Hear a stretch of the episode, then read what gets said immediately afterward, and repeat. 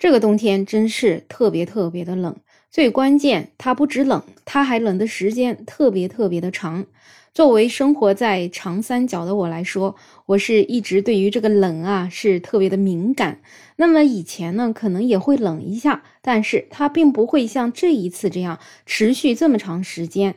这次几乎已经持续了一个多星期，晚上都在零下的温度，有一些小河都已经结冰了，而且这个冰啊竟然不化了。这在以前几乎是不太可能的。像前几年也会有特别冷的时候，但是总是冷个两天，接下来气温就会回暖，然后再冷个两天，并不会像这一次这样子持续低温。所以我住的小区有一些邻居啊，锅炉都被冻坏了，以至于在家里都没法洗热水澡了。而这一次，这一股席卷中国的寒潮是在十二月十三号经由新疆进入中国境内的。它进来了之后，迅速向东移动，一下子就让我们的首都北京陷入了天寒地冻的状态，并且在短短几天之内就跨过了长江，甚至让远在南方的广东等等这些地方都罕见的下起了雪。很多网友就表示疑惑了呀。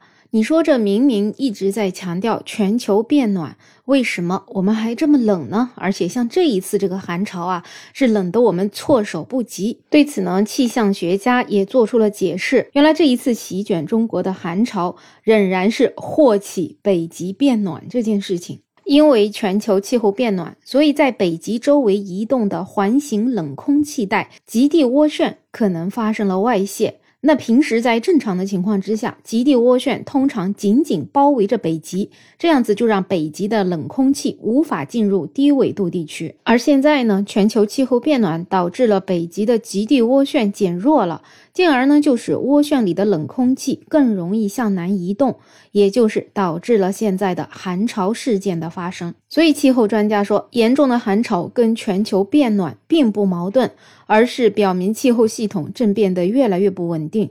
基于地区平均水平或者月平均水平所做的气候预测也不再准确了。除了关心气候变暖了，怎么还会冷呢？网友们还关心一件事儿，就是到底是北方更冷，还是南方更冷呢？南北网友啊，也是几乎要开始开战了，每天都在网上争论不休，到底哪里才是最冷的？很多南方的网友，特别甚至有一些是广东的网友，他们就认为全中国最冷的地方就在广东了。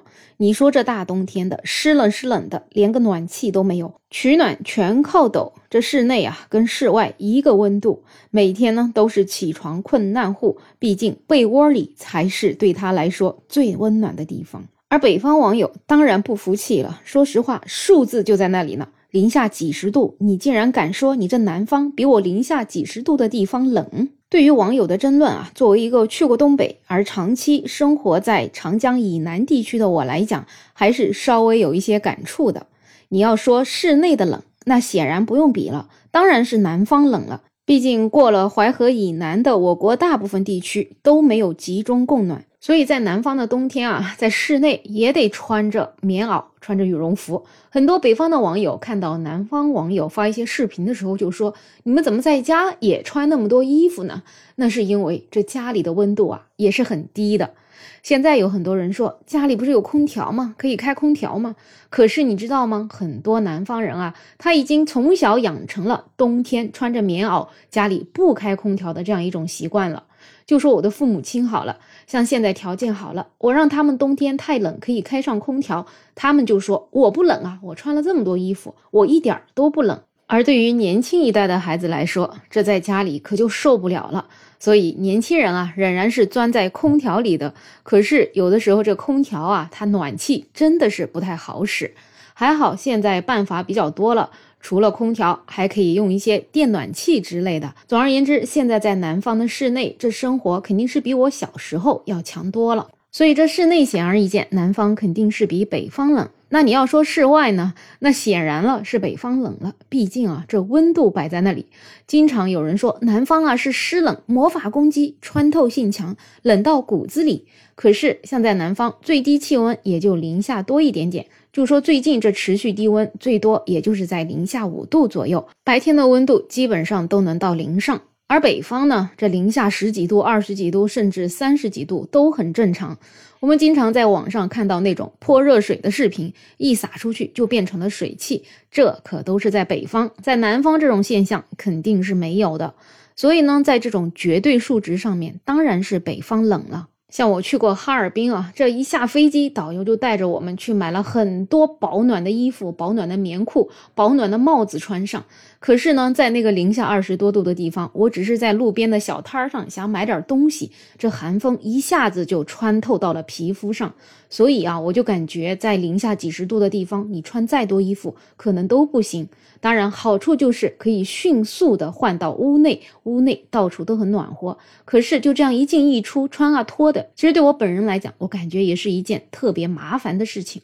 所以呢，有一些网友说啊，在南方大家叫着“哎呀，冷死了”，可能这个冷死了只是一种感受；而在北方说冷死了，这个死啊，可能是真的会冻死人。确实是零下几十度的地方，还真的是要注意好在室外的保暖。总而言之呢，在这个冬天，不管你去什么地方，都要提前看一下天气预报，千万不要小看了北方的冷，当然也不要小看了南方的冷。